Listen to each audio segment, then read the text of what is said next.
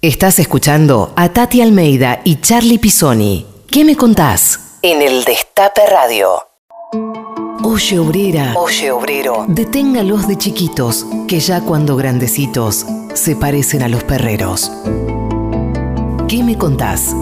Tati Almeida, Charlie Pisoni y la voz de los que tienen algo importante para decir. En el Destape Radio. Hola, ¿qué tal? Buenas tardes. Bueno, otro viernes, 17 horas, como todos los viernes a las 17 horas.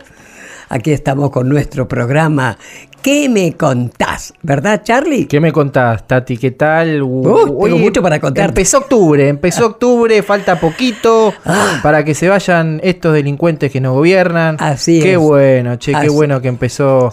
Sí. Estamos de regreso a octubre nuevamente. ¿Sabés qué, Charlie? Poder recuperar un gobierno popular, Dios mío, que gobierne con y para los, para el pueblo, digamos, ¿no? Qué fantástico. Falta poco, falta poco. Falta poco. Bueno, les decimos que nos acompañan hoy en la producción Agustín Alonso, Marianela Ego, Juan Tomala en la operación técnica y nuestro querido Lalo Recanatini y nuestra querida Anabela González. También los otros son queridos, pero estos también son más queridos que los otros. Eh, y les digo, les decimos que en las redes nos pueden acompañar en Facebook, en Twitter, en Instagram, como ¿Qué me contás? Tati, te quería decir Cuente. que... eh, ¿Qué me contás, Charlie? Te cuento que hay unos compañeros y compañeras que se llaman Buena Vibra Remeras que este, generosamente nos han regalado una remera para que obsequiemos a nuestros oyentes en cada programa. Así que vamos a hacer un sorteo para todos los que se copen y nos respondan una pregunta en nuestro Facebook, en, en nuestro Twitter, eh, que va a ser Tati. Los que acierten esa pregunta, después al final del programa hacemos un sorteo y pueden entrar y elegir la remera Ahora de escuchame, Vibra porque a lo Remeras. mejor hay más de una como yo. ¿Cómo hacen para comunicarse o para, para Entrás a contestar? Facebook y pones ¿Qué me contás? Y ahí vamos, va a estar la consigna y vos comentás esa consigna o entras a Twitter, nos buscas como ¿Qué me contás? eh, y respondés las consignas. ¿no? Y después hacemos un sorteo al final del programa. Bueno, De y- la pregunta, ¿qué pregunta, Tati? ¿En qué año las madres de Plaza de Mayo hicimos la primer ronda en Plaza de Mayo? O sea, ¿en qué año, Dios mío, nace prácticamente, ¿no es cierto?, la agrupación de madres. A ver si saben. A ver si saben, dale. Vamos a escuchar música, vamos a escuchar a Woz, el tema Canguro. Hoy no voy a salir, voy a quedarme en la nube donde nadie sube. No vengas a molestar, dicen que está todo mal. Bueno, yo estoy más que bien acá y no te pienso ni mirar ciego. Vamos, repriman la mierda que tienen guardada en el pecho. Traigan y callen este estar deshecho, parece siempre derecho. Cállenlo, cédenlo, que haga lo que quiera, pero sáquenlo. Y cállenlo, cédenlo, que haga lo que quiera, pero sáquenlo. Ey, háganme caso, o no tienen claro que soy el rey. Háganme caso que soy la ley. Dame mi blister, mi party 100. Buah.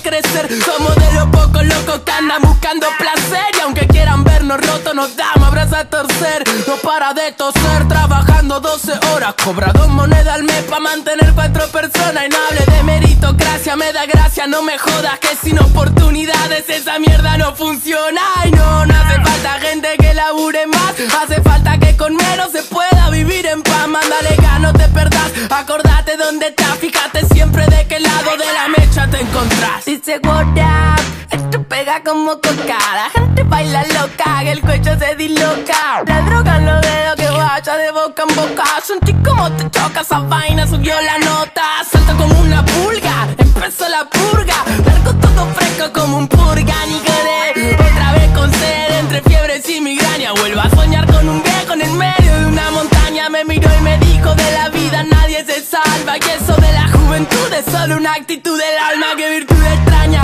ahora me quema las entrañas. Mi mejor conversación la tuve ayer con una araña. No sé qué hora es, ni me interesa. Acá siempre son 4 y 20 y estamos de la cabeza. con simpleza. Birra barata y mala en lata, mala planta santa esa. La que calma el cuerpo y te lo desestresa. El jude está de fiesta, el culo se te tensa. Entiendo que te molesta,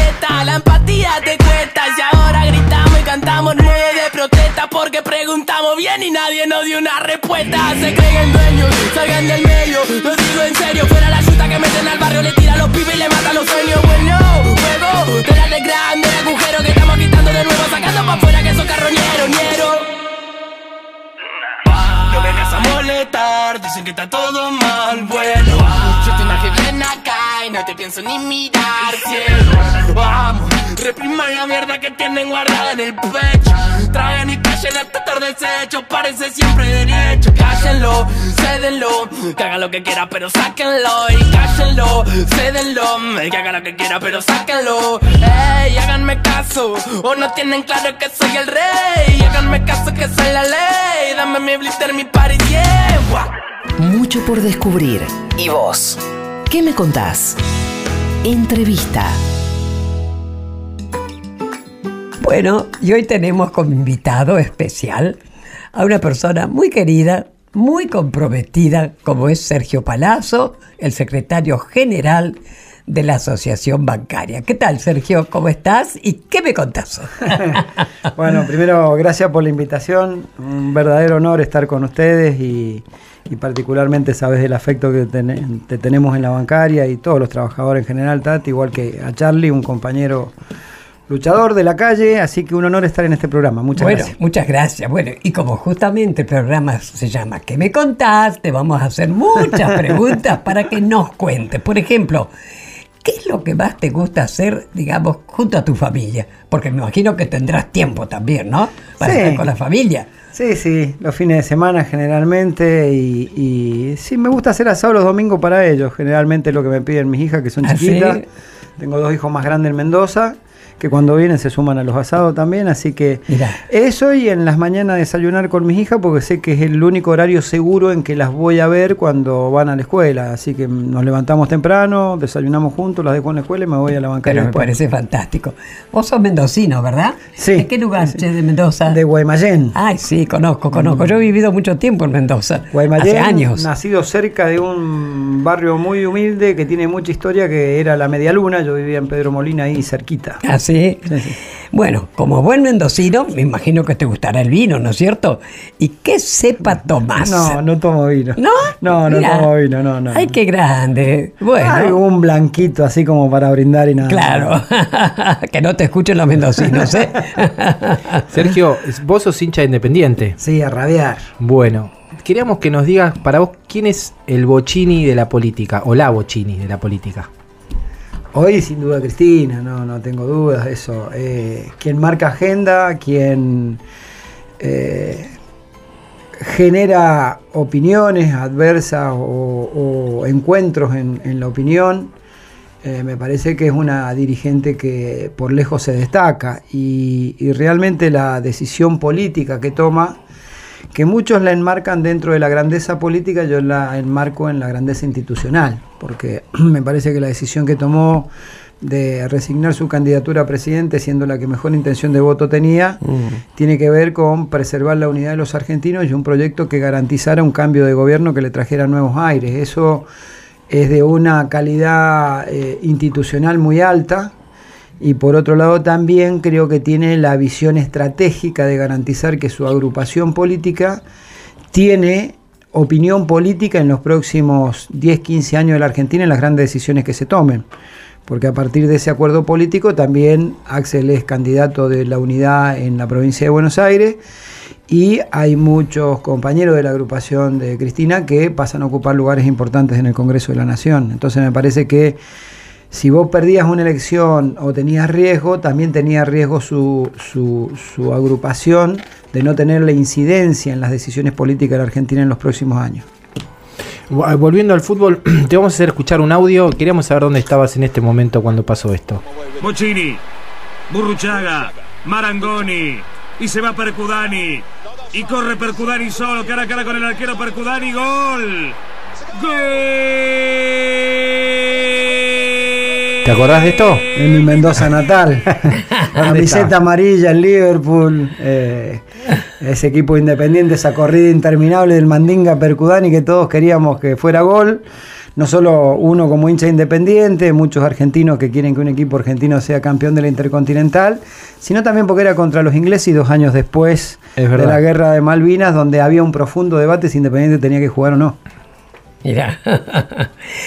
Decime, Sergio, ¿qué es para vos ser bancario? ¿Qué, qué- qué significa ser bancario? Ser un trabajador, básicamente. Yo no hago distingos de profesión. Para mí es una cuestión de clase. Somos trabajadores y a algunos nos toca usar una corbata y un saco como herramienta o elemento o uniforme de trabajo y a otros les tocará un overol y a otros les tocará una pala. Pero en el fondo somos trabajadores y es lo que yo me siento al ser bancario.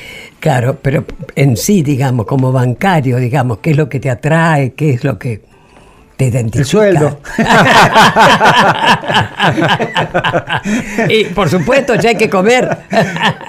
Bueno, creo fue, fue una casualidad que fuera bancario. En realidad, eh, es muy larga la historia, algún día le voy a contar, pero eh, soy bancario por error, eh, por un error administrativo. En realidad tenían que nombrar a otra persona y me terminaron nombrando a mí en un banco y aquí estoy, hoy secretario general de la bancaria. Y bueno, pero Eh, bueno, che, más vale que te lo mereces, ¿no? Eh, no, en realidad yo había rendido en lo que era el Banco Mendoza en la época del proceso militar, no tenía ningún amigo que me diera una mano, obviamente, no entré, asume el radicalismo y de golpe se producen una serie de ingresos, creo que eran 140 ingresos. Y yo tenía un tío mío que trabajaba en el banco, que trabajaba de chofer del presidente del banco y le había pedido por su yerno. En el montón de gente, alguien dijo, che, pidió por él. Fíjense si hay algún palazo que haya rendido bien porque pensaban que era el hijo. Encontraron un palazo que había rendido bien y me metieron. Cuando se dieron cuenta ya estaba adentro y me habían confirmado en el Claro. banco. pero no habían pedido por mí. Bueno, en buena hora el error entonces, porque gracias gracias a eso estás donde estás. Hay, hay un. eh, Quien era el gerente personal en esa época es director de un banco hoy. No, no lo voy a mandar en cana. Pero siempre me dice: si supieran que el error fue mío cuando me lo encuentro por ahí. Me me gustaría saber qué pasó con el otro palacio. ¿no? Eso. ¿Quién No, después entró, no era Palazzo, era, era el, el marido de una de mis primas, pero entró y es bancario. No, te digo que a todos nos gustaría tener las paritarias de bancarios, ¿eh? La verdad que Eso. estaríamos muy contentos con las paritarias que, Ya lo que logra Sergio Palazzo. Mira, ahí fíjate que hay un, hay un tema. Todo el mundo nos, eh, nos valora la paritaria. Pero nosotros hemos hecho nada más que un ajuste por inflación. Para mí paritaria es otra cosa. Yo no estoy muy satisfecho. Sé que es lo mejor que se pudo hacer durante las características de este gobierno. Pero una paritaria significa la discusión de los derechos que tienen los trabajadores y también de sus obligaciones y también en ese marco su situación salarial. Cuando nosotros solamente li- nos limitamos a discutir eh, eh, salario, perdemos de vista el objetivo de lo que es una paritaria, que es mejorarle la vida a los trabajadores y constituir nuevos derechos o generar eh, la adaptación de las formas de trabajo al derecho, porque hoy tenés un avance tecnológico muy fuerte que no está contemplado dentro del convenio colectivo de trabajo. Entonces, desde el punto de vista de haber preservado el salario, sí hemos sido de los pocos sindicatos que no perdió contra la inflación en este gobierno donde la mayoría perdió el 25% de su poder adquisitivo.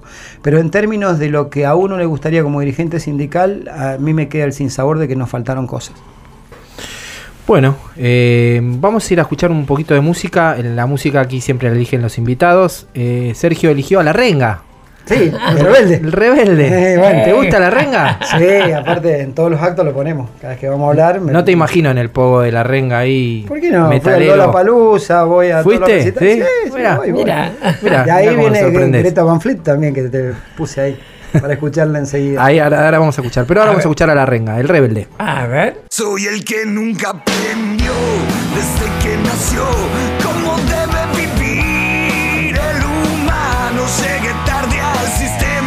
estaba enchufado, así funcionando.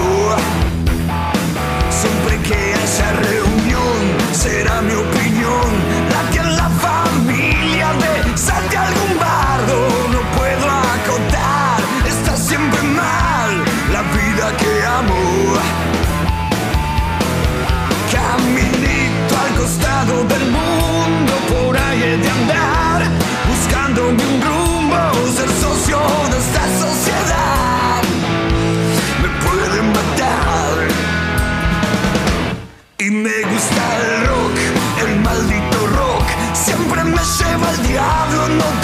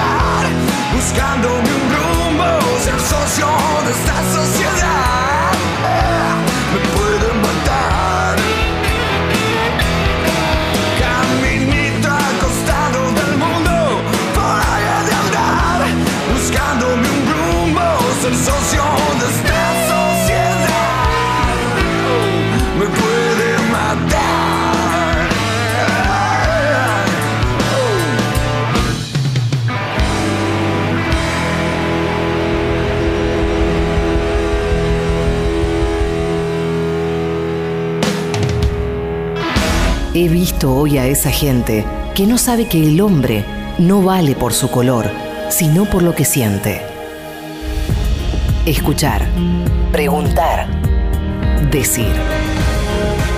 Tati Almeida y Charlie Pisoni.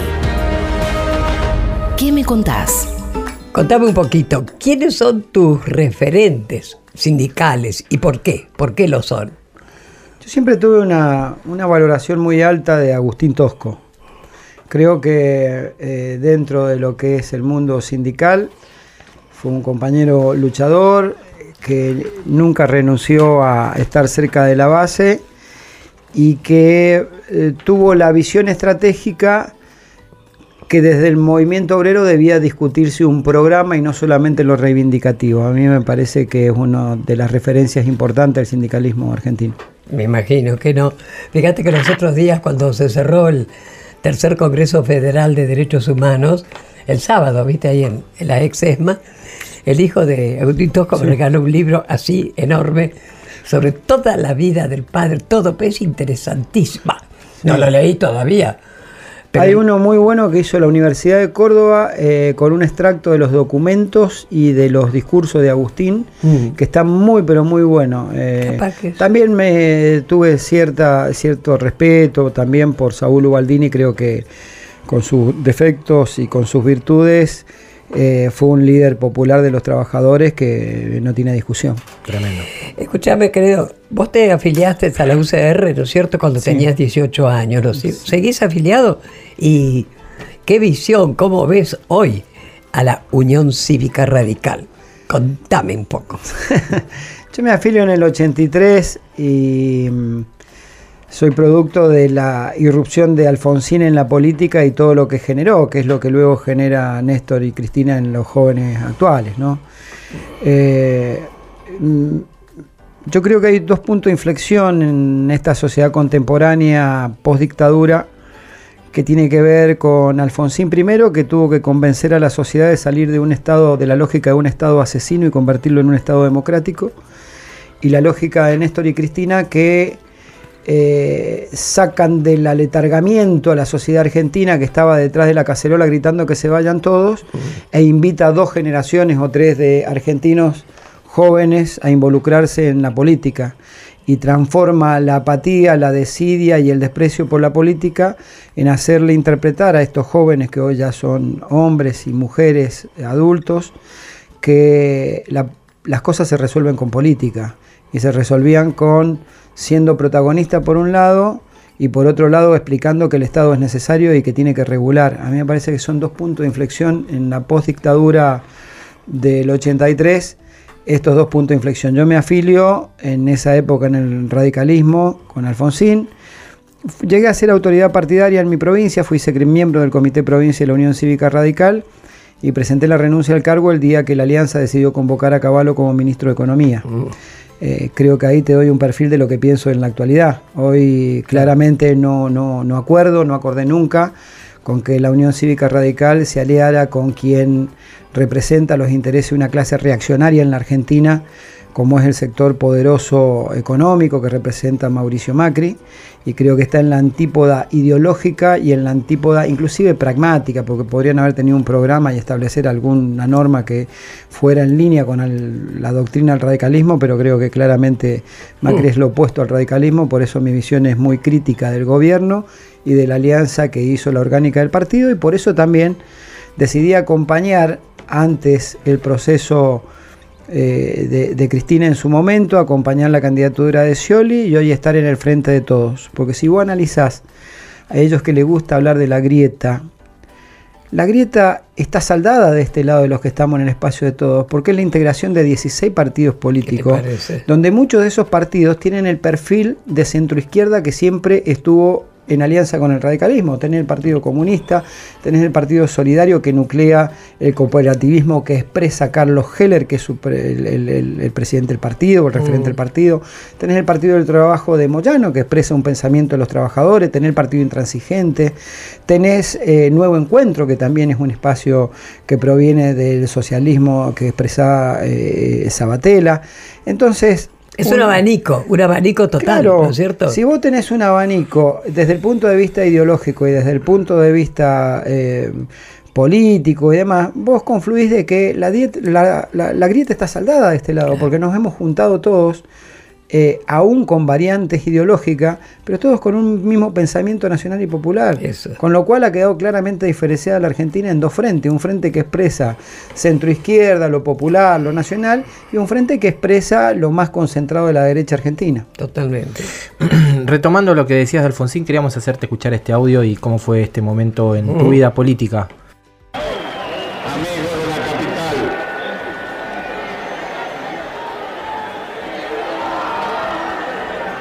Yo quiero agradecer en nombre de la Unión Cívica Radical todo el esfuerzo que ustedes han realizado a través de una campaña larga.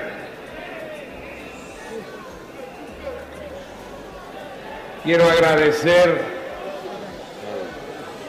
ese esfuerzo, no solamente porque ha logrado este triunfo importantísimo del radicalismo. ¿Estabas ahí, Sergio? Esto fue año 83. No, estaba en Mendoza, militaba en mi espacio y estaba fiscalizando una escuela es- en ese momento. Fue, pero recuerdo y me emociona, ¿no? Eh, fue un momento muy lindo porque era eh, volver a la democracia. Para, para nosotros era nuestra primera experiencia democrática. Yo en ese entonces, 83, debo haber tenido 18 años, 19 años, no me acuerdo bien. Y la verdad que había sido un gran sacrificio militar. El peronismo es una fuerza arrolladora a la hora de una elección. Nosotros veníamos de una inexperiencia democrática, más todos los jóvenes que nos habíamos sumado a la política. Eh, fue un triunfo que lo esperábamos, pero no pensábamos que era de esa magnitud. Y lo recuerdo y me emociono como ese día, me, me sigo emocionando. Pero básicamente por lo que vino después en la Argentina, que fue nunca más un golpe militar, nunca más la dictadura, y con los errores propios de la democracia, aún formal y una democracia que aún le faltan muchas cosas, creo que el hecho de haber recuperado las libertades eh, y sobre todo el derecho político es un- una emoción muy grande recordar ese día. Me imagino. Escúchame, eh, después de luchar y ser reprimidos en el Congreso, ¿no es cierto? Pregunto, una de las primeras victorias del sindicalismo contra este gobierno fue la reincorporación de los trabajadores del Banco Central. Esa fue una de las primeras. Sí, mira, ahí me- esto de estar hablando del radicalismo me pone... Vos sabés que, yo por el lado materno soy Uranga. Ah, mirá. Raúl Uranga, hermano de claro. mi madre, claro. Mira, Vos sabés que la primer victoria que obtiene el sindicato, precisamente en un gobierno del cual era parte el radicalismo, a nosotros en el mes de diciembre de ese año, asume Macri el 10 de diciembre, el 20, 22 de diciembre empezamos a discutir nuestra paritaria para el año siguiente. Íbamos a discutir un adelanto ¿no? de la paritaria y sentarnos más adelante en enero, febrero, marzo. El primer punto que ellos quieren quitarnos a nosotros es participación en las ganancias. Participación en la ganancia es un rubro que logramos discutir en un momento de un conflicto donde Axel Kicillof era ministro de Economía, Emanuel Álvarez Ají el vice, Cristina era presidenta. Teníamos un conflicto por el tema del impuesto a la ganancia y surge una propuesta que originariamente la hace Carlos Heller como representante de uno de los bancos, que propone salir por arriba del conflicto y era por qué no discutimos la participación en las ganancias del sistema financiero ni más ni menos, que es un derecho constitucional consagrado en la constituyente del 57 a través del 14 bis, cuya autoría intelectual, porque no era convencional, no estaba sentado en la convención, pero la autoría intelectual es de Crisólogo Galarral, de un dirigente sindical del radicalismo. Él es el autor intelectual del 14 bis que consagra el derecho a participar en las ganancias de los trabajadores. Nosotros lo logramos en el gobierno de Cristina y lo firmamos. Y lo primero que me quiere sacar el gobierno de Macri para los compañeros que yo represento, aliado con el radicalismo, es pri- principalmente el te- 14 bis de la Constitución. Cuando nosotros planteamos esto en la mesa de negociación, ¿Por qué ese ataque? Decían, no, pero vamos a pagarlo al, al monto, pero bajo otro concepto. Cuando yo pregunto por qué, me dicen porque es ideológico. Claro, La contestación del sindicato fue para nosotros también es ideológico y lo vamos a preservar. Al día de hoy lo hemos preservado. Esa fue la primera gran victoria. ¿Qué te parece? Porque le pusimos un frontón de resistencia y le dijimos, si se trata de ideología, nosotros también vamos a discutir ideológicamente y vamos a defender nuestros principios. Fantástico. Y la segunda fue cuando la fuerza arrolladora del macrismo que despedía a trabajadores en la administración pública por doquier acusándolos de ñoqui, hoy resulta que tienen más trabajadores que en el Sí. 2015, ¿no? Y más funcionarios. Ah, Claro, parece que no eran tan ñoqui o parece que les gustó esto de los ñoquis, no sé cómo será la cosa, ¿no? Tendrán que explicarlo ellos. Pero nosotros defendíamos y acompañábamos a los trabajadores que los despedían en las organizaciones que, la- que- que los defendían hasta que nos tocó a nosotros. E hicimos una campe de más de 60 días Sí, nosotros eh, estuvimos. eh, claro, y siempre les agradezco y les agradezco profundamente a todos los actores sociales que pasaron por esas carpas. Bueno, acá hay compañeras que, que están conmigo que son parte de ese acampe, que eran, son delegados de otro banco y estaban acampando. Nos sentimos todos solidarios, estuvimos 60 días y cuando fuimos el primero de marzo, eh, inauguraron, el, inauguraron y clausuraron el protocolo de seguridad con nosotros Mira. porque era la inauguración del protocolo de seguridad. Yo me acuerdo que fue una batalla campal que estaba gendarmería, infantería, la federal, la motorizada y eh, terminamos pasando. Está bien, no fue la mejor manera porque recibimos y dimos, esta fue la verdad. Hasta que pasamos y pudimos hacer nuestro acto. Que Cuando ni un siquiera- pueblo es atacado, tiene derecho a defenderse. Lo dice la Constitución. Sigamos. Y, y a partir de ahí, creo que ellos se dieron cuenta que con nosotros no iba a ser tan fácil la Claro. cosa. Y después entendimos que más allá que a nosotros nos iba bien, era una cuestión de clase, porque era cuestión de tiempo que al resto de los trabajadores le vaya mal. Por más que te vaya bien ahora, si el resto le va mal, en algún momento te va a ir mal a vos. Y aparte era una cuestión de clase, de pararnos como nos paramos ante este gobierno. Fue el primer eh, gran victoria para mi sindicato fue ese, creo que en términos del resto de la sociedad fue la reincorporación de los compañeros. ¿Qué te parece? Y creo que por ahí el, el- el mérito que puede exhibir Bancaria, si es que es un mérito, para mí es una obligación, es haber preservado la coherencia y subrayar con hechos lo que dice, lo que escribe y lo que promete, ¿no? Qué bárbaro. bien. Un año después, en el año 2017, en marzo, eh, la CGT convoca esa famosa marcha enfrente del Ministerio de Producción, ¿recordás? La del Eh, pone la fecha. Exactamente, justamente a eso iba la pregunta. En ese momento eh, las bases sindicales le empiezan a exigir a la dirigencia pone la fecha del paro, ¿no? De, ¿Cómo pensás que surgió ese, de dónde surgió ese empoderamiento de las bases sindicales para que le estén exigiendo a, a- a la dirigencia a los gritos un paro, un paro? Porque la situación ameritaba que hubiera otra respuesta del movimiento obrero. Yo lo he sostenido, lo sostengo, yo sé que siempre va a ser un anhelo que el movimiento obrero esté unido, siempre va a ser un anhelo de que podamos encontrar un programa que nos unifique por encima de los nombres que conducen. También creo que los que conducen tienen que tener la conducta de haber sido los defensores de los trabajadores y no funcionales al gobierno, pero en ese entonces había un reclamo, habían trabajadores que despedían, habían compañeros que la pasaban mal, eh, ya estaban los primeros signos de, de- de que la gente estaba pasando hambre en algunos sectores de la sociedad y requería del movimiento obrero a través de la CGT la articulación de la protesta social y esa articulación requería de una medida de fuerza en ese momento, por eso surgió espontáneamente ese grito. Yo discrepo con los que dicen que fue armado por un sector. Sí, que- sí, sí. No, no, es- no, tenés no. que asumir la responsabilidad de lo que tenés y la responsabilidad de que vos ese día tenías que poner la fecha de una medida y no se la pusiste. Estoy buscando una foto entre mi teléfono que te quiero mostrar porque es muy linda. Bueno, vamos a escuchar un día. poquito de música mientras buscas Dale. la foto. Eh, elegiste un tema de los Beatles, Let It Be. Ah, Lady B, sí, claro. Vamos a escuchar a los Beatles.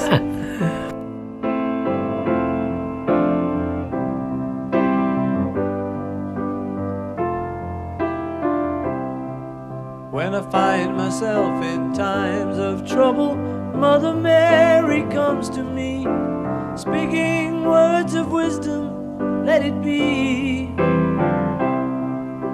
And in my hour of darkness, she is standing right in front of me, speaking words of wisdom, let it be. Let it be, let it be, let it be, Whisper words of wisdom, let it be. And when the broken hearted people living in the world agree, there will be an answer, let it be. For though they may be parted, there is still a chance that they will see. There will be an answer, let it be.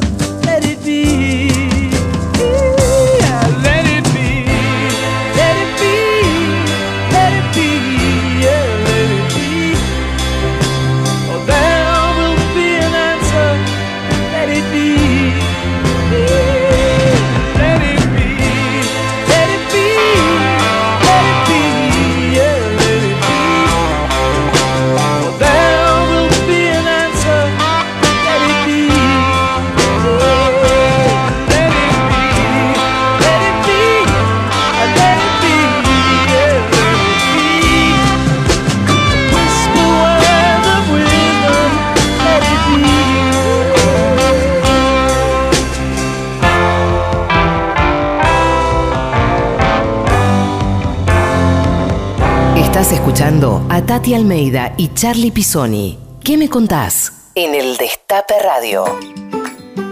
A ver, contame un poco. Eh, ante esta idea que me parece re positiva, la de Hugo Yasky, la CTA, ¿no es cierto?, de sumarse a una nueva CGT y unificarse en una central, ¿no es cierto? ¿A vos qué te parece? ¿Cuáles son los pasos que hay que seguir? Bueno, para que eso suceda, ¿no? Bueno, en principio yo celebro la decisión que tomaron los compañeros de la CTA. Eh, lo conozco a Hugo hace tiempo y esto que a muchos le puede llamar la atención, a mí no me llama la atención porque Hugo desde, te diría, la primer, el primer mes del gobierno de Macri sostuvo que era necesario que la CTA confluyera nuevamente en la CGT. Me parece correcta la decisión que toma eh, y creo que esto va a ayudar a engrandecer al movimiento obrero en la defensa de los intereses de los trabajadores. Sé que es una decisión costosa para ellos, eh, gravosa desde el punto de vista que construyeron una central desde otro lugar, desde los 90. Y, y sé que le debe haber costado a Hugo, por eso valoro el gesto valiente de haber dado el debate y mucho más la decisión estratégica en lo político de abrevar nuevamente en un solo movimiento obrero. Si bien hemos dado muestra la corriente federal, después el Frente Sindical ya más ampliada la corriente, con la CTA de tener unidad en la acción, también es bueno que la unidad esté dada en una sola CGT. Exacto. Eh, hace poquito Daniel Muchnik, eh, periodista de Clarín, eh, te comparó, eh, bueno, dijo que tenía que terminar como Jimmy Hoffa. Jimmy Hoffa, recordemos, un sindicalista camionero de Estados Unidos que fue asesinado. ¿De dónde pensás que sale tanto odio hacia los trabajadores organizados? Yo creo que parte de la impunidad de ser parte hoy quienes administran el poder es ese sector y esa clase reaccionaria en la Argentina. Creo que eh, el periodista, eh, columnista de Clarín e Infobae, eh, creo que fue jefe en Clarín también, em, no hace otra cosa que tener la posibilidad de expresar públicamente lo que siente y lo que piensa. Nada más que en otras épocas se cuidan, ahora se sienten impunes porque el gobierno es facilitador de ese odio hacia las clases trabajadoras, hacia las clases dirigentes. Fíjate que dijeron que venían a cerrar la grieta y, entre, y a mejorar la calidad institucional y se han dedicado a perseguir dirigentes políticos, sindicales, periodistas, dirigentes opositores, eh, cuando, no, cuando contravienen el poder establecido. Entonces, eh, a mí me llamó la atención que hubo un gran número de periodistas, entre comillas, denominados independientes, más comillas todavía, que se horrorizaban por supuestas declaraciones que yo había hecho en cuanto a que íbamos por Marcos Galperín. En realidad lo que yo dije es que íbamos por el encuadramiento de todos los trabajadores de las plataformas digitales y principalmente por la de Marcos Galperín, que era más grande. Sin embargo, hicieron una interpretación antojadiza y todos se horrorizaron de eso. No vi periodistas de estos, doble comilla independiente, horrorizarse porque alguien hiciera apología del delito. Eh, es verdad. Eh, Sergio, eh, ¿te gustaría intervenir en política? Intervengo. Intervenir en política Partidista. parlamentaria. Estoy, me estoy refiriendo a eso. ¿Te gustaría en algún momento llegar a ser diputado, tener un cargo en la gestión? No, no es algo que me seduce. Yo creo que todo dirigente, sea gremial, estudiantil, empresarial, hace política. Es política la vida. Claro, haces política.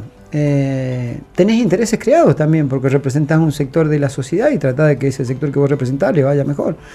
Eh, hago política ahora a nivel parlamentario, no, no, nunca me sedujo la idea, por lo menos por ahora, ¿viste? No, no, no me parece si, si la política requiriera o fuera importante que yo esté, seguramente esté, porque le voy a poner el cuerpo como se lo puse siempre, en todos los lugares.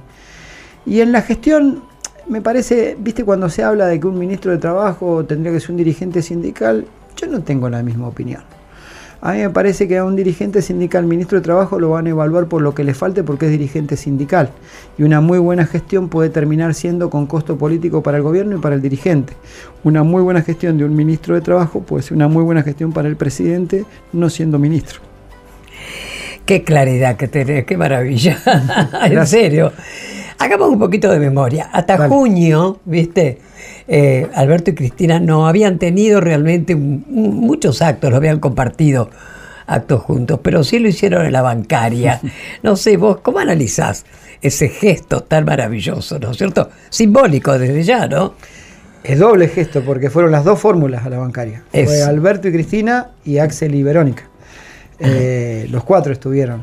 Yo lo sentí como un gran respaldo, no personal ni siquiera a mi organización, como un gran respaldo a la lucha que había entablado la corriente federal, que fue eh, la, la primer corriente sindical junto con la CTA de Yasky que se le plantó a este gobierno. Qué marcha, acordate lo que fue. Sí, ¡Oh! fue, las Tremendo. compartimos, ¿no? Nosotros tres hemos estado. Nosotros tres podemos decir que somos 11 de 2015, porque desde el primer día estuvimos para una. Eh, yo lo sentí con muchísima alegría porque era un reconocimiento y espero que ese reconocimiento también se vea en la gestión, no porque pongan nombres que uno le proponga o que quiera imponer, lejos está de nosotros, pero sí que busquen afinidades con los sectores sindicales que combatieron este proceso de Macri cuando vayan a decidir qué funcionarios están en áreas vinculadas, particularmente con aquellos que hemos tenido una mirada crítica del gobierno de Macri, porque también hemos pagado las consecuencias de esa mirada crítica. En el caso de mi organización, de la que yo represento, a nosotros nos quitaron un porcentaje de aporte que hacía el sector empresario a la obra social, que lo habíamos acordado en el gobierno de Cristina, que era parte de nuestra paritaria, y nos quitaron la mitad del aporte de la cuota sindical que es de los no afiliados, que es una cuota que se permite cobrar por el uso del convenio colectivo que está establecido en los pactos de la OIT. La mitad de esa recaudación nos la quitaron. Y lo que manifestaron desembosadamente en el gobierno eh, es que era porque nosotros estábamos en la oposición al gobierno y que participábamos en política en contra del gobierno. Entonces que Que- lo cual es verdad. lo cual es verdad, y me siento orgulloso. Hemos Sí. pasado algunas situaciones que hemos tenido que dejar de brindar algún servicio o algo no, no esencial, pero beneficio que tenían los afiliados por esto. Por eso digo que ojalá la inteligencia del futuro presidente, acompañado de la compañera Cristina en el lugar que le toca en el Senado, implique que pongan gente con afinidad, por lo menos para recuperar lo que nos quitaron por ser opositores. Tal cual.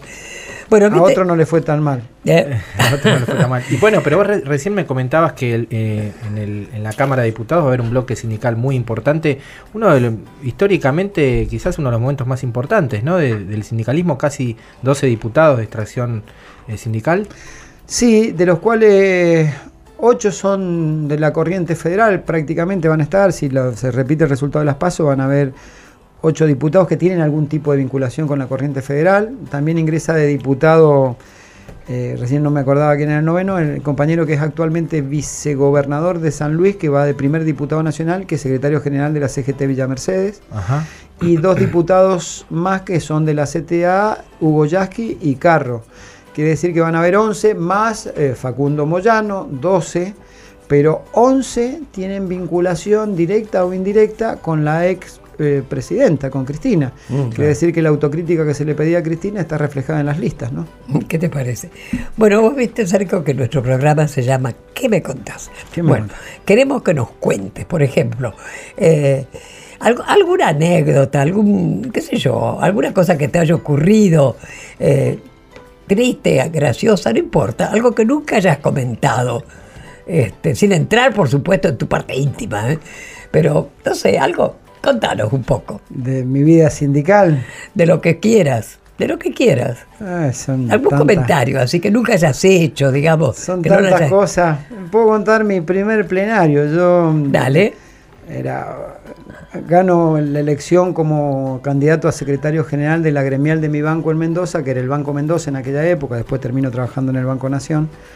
Eran 1800 trabajadores, yo tenía 23 años, 24 y gano esa elección. Eh, y voy al primer plenario en la bancaria, no entendía muy bien, yo venía de la militancia política y la juventud radical, eh, decido militar sindicalmente en, mi trabajo que era ser bancario.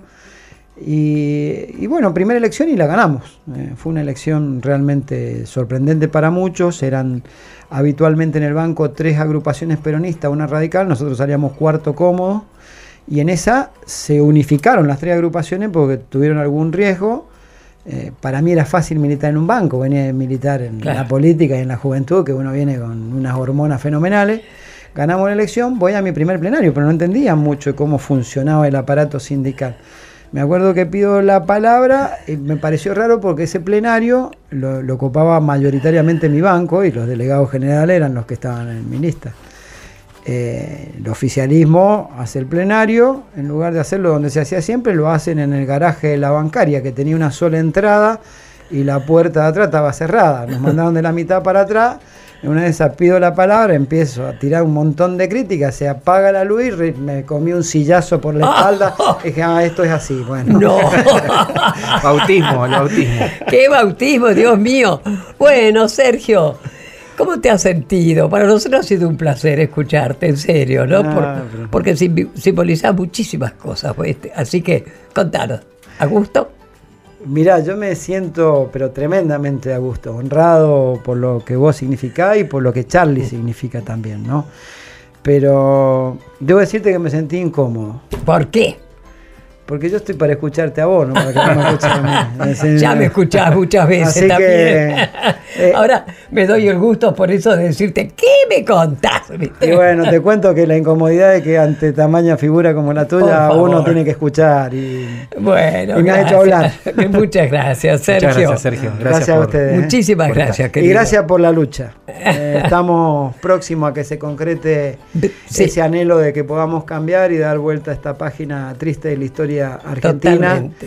Y ojalá los argentinos entendamos de que no hay que volver a esos lugares oscuros, ¿no? Nos pasó en los 90 y parecía que ya nos habíamos curado en vida, pero no fue así. Ojalá entendamos que este tipo de políticas eh, afectan seriamente y que uno tiene que hacerse responsable del voto. Y un último mensaje que quiero dejar, este no es un voto bronca, este es un voto positivo, porque el Macri que nos gana en el 2015, el Macri que generaba expectativa porque no había administrado ni gobernado con la simetría que significa gobernar el Chaco o la capital federal que tiene cinco veces más el PBI. Este Macri es el Macri de una gestión versus un Alberto de una gestión y media de jefe de gabinete y dos presidencias de Cristina. Es decir, la gente está votando gestión contra gestión, es un voto positivo, no un voto bronca. Eso es muy, Muy importante. bien, muy bien, y que se sepa que no va a hacer soplar y hacer botella. Ahí tenemos todos, todas, todes que poner el hombro. ¿eh? Seguro que sí, ahí vamos a estar. Nos vamos con otro tema que eligió Sergio, de Greta Van Fleet. Vamos al palo, nos vamos eh, haciendo poco acá en el, en el estudio.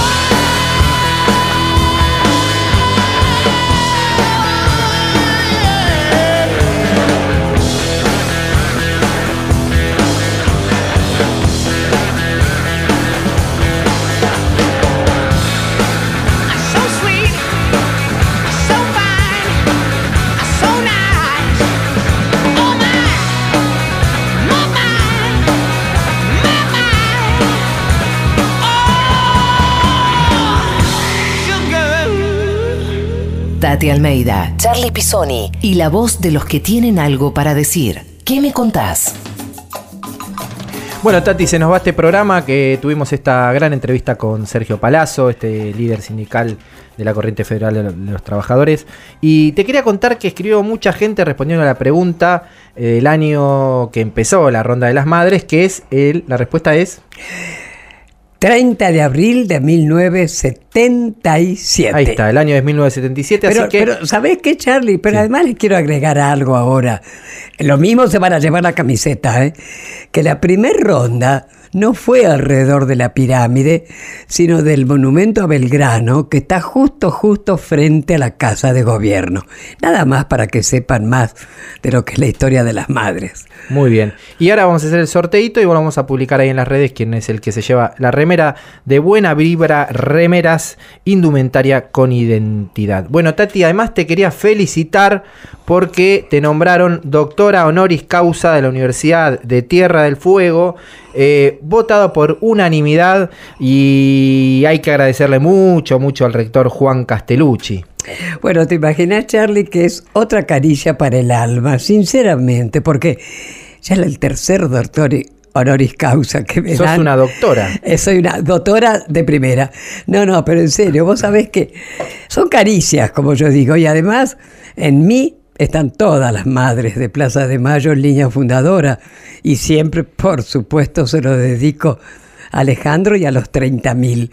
Así que estoy muy contenta. Muy, Muy, bien, el contenta y 18 conmovida. de noviembre vamos a estar en Tierra del Fuego acompañándote para que te lleves ese merecido homenaje eh, como una académica, que sos ahora la No, tercera. es muy, sí, eh, honestamente es muy lindo. Me, me halaga muchísimo, muchísimo, me conmueve, qué sé yo. Bueno, es un reconocimiento, ¿no?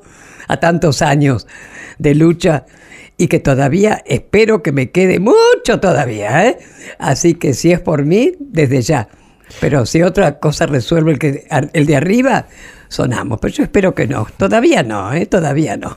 Esta semana se cumplió el primero de octubre justamente una- un aniversario particular, ¿no? Eh, Sí, son 26 meses, digamos, de la desaparición forzada seguida de muerte de Santiago Maldonado. Así que a toda la familia en su momento ya hemos mandado nuestro cariño, nuestro apoyo y realmente que, que se haga justicia. que Eso es lo que esperamos. justicia ¿no y que sepamos quiénes son los responsables. Totalmente. Bueno, nos estamos yendo, le queremos mandar un saludo y también decirles que Tati se va en taxi compañero. se va en taxi compañero. Bueno, sí, ya qué lindo. Es un grupo de, con todo el cariño, de tacheros, tacheros kirchneristas, que se han agrupado y se llama Tuyo. Y realmente el número para que los llamen, eh, porque ellos son muy solidarios, muy solidarios, este, pero por supuesto todos tienen que vivir desde ya, ¿no? Así que el teléfono lo voy a pasar bien despacito. 54911 53 49 96 51. O sea, Pará, o sea, yo te digo, porque vos le metiste, vos le metiste el 54911, que es el que tenés eh, para el WhatsApp, ¿no? Pero es eh, Ah, no, 11 pará, y 5 por su- espérate, 349 9651. bueno, ¿no? pero aclaro, no se vayan a Mendoza, ¿eh? Bueno, o sí, por supuesto, eso lo arreglan ustedes después con ellos, desde ya. Así que bueno, chicos, llámenlo porque son re, re solidarios. Chao, hasta el viernes que viene a las 17 horas. ¿Qué me contás? ¿Qué me contás? Hablar, escuchar, decir. ¿Qué me contás? Tati Almeida y Charlie Pisoni vuelven la próxima semana para darle voz a quienes tienen algo importante para decir. Tati Almeida, Charlie Pisoni y la voz de los que tienen algo para decir. ¿Qué me contás?